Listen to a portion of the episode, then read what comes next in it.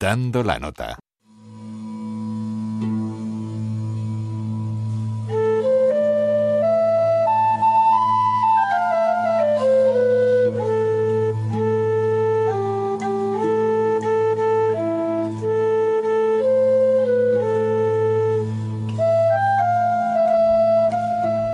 Ya hemos hablado en Dando la Nota de un instrumento ideado por el genio renacentista Leonardo da Vinci, la viola organista.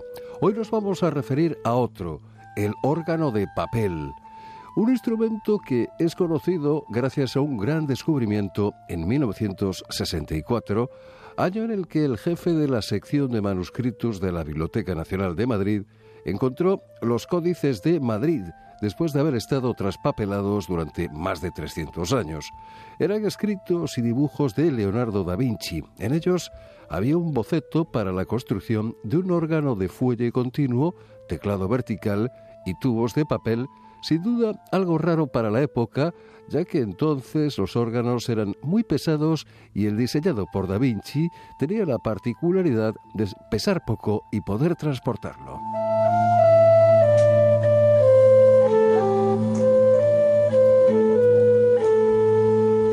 En 1992, Joaquín Saura Buil, constructor de instrumentos musicales y autor del Diccionario Técnico Histórico del órgano español, estudió con detalle el boceto de Leonardo y pudo construir el órgano.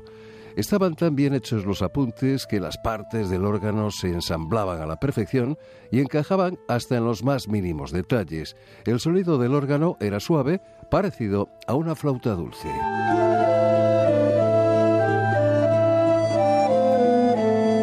La principal característica del órgano de papel es su fuelle de doble acción. Mientras que uno se vacía al tocar, el otro, por el mismo movimiento, se llena, lo que garantiza un fluido continuo de aire. Los tubos de resonancia son de papel, con lo que se consigue un sonido parecido al de las flautas, y las teclas se disponen a un costado. Es como si fuese un antecesor del acordeón.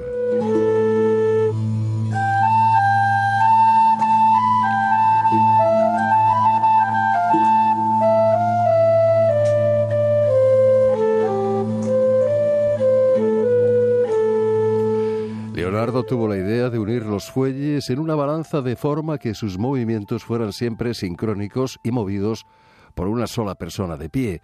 Para ello dispuso ambos fuelles contrapuestos de tal forma que al moverlos de ida y vuelta, uno de ellos se vacía de aire al tiempo que el otro se llena en la misma medida, administrando esos movimientos de manera similar como lo hacen con su arco los músicos de cuerda frotada.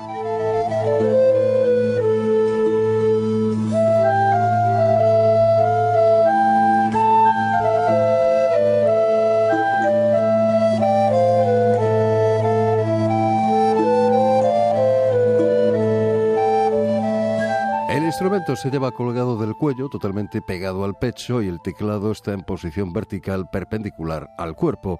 Con tres siglos y medio de anticipación queda inventado así el teclado del acordeón que su creador, el francés Bouton, comenzó a aplicar en 1852.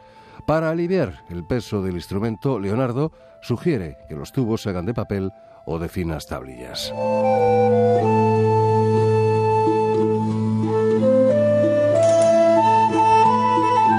Antonio Giganto y Óscar González, Radio 5, Todo Noticias.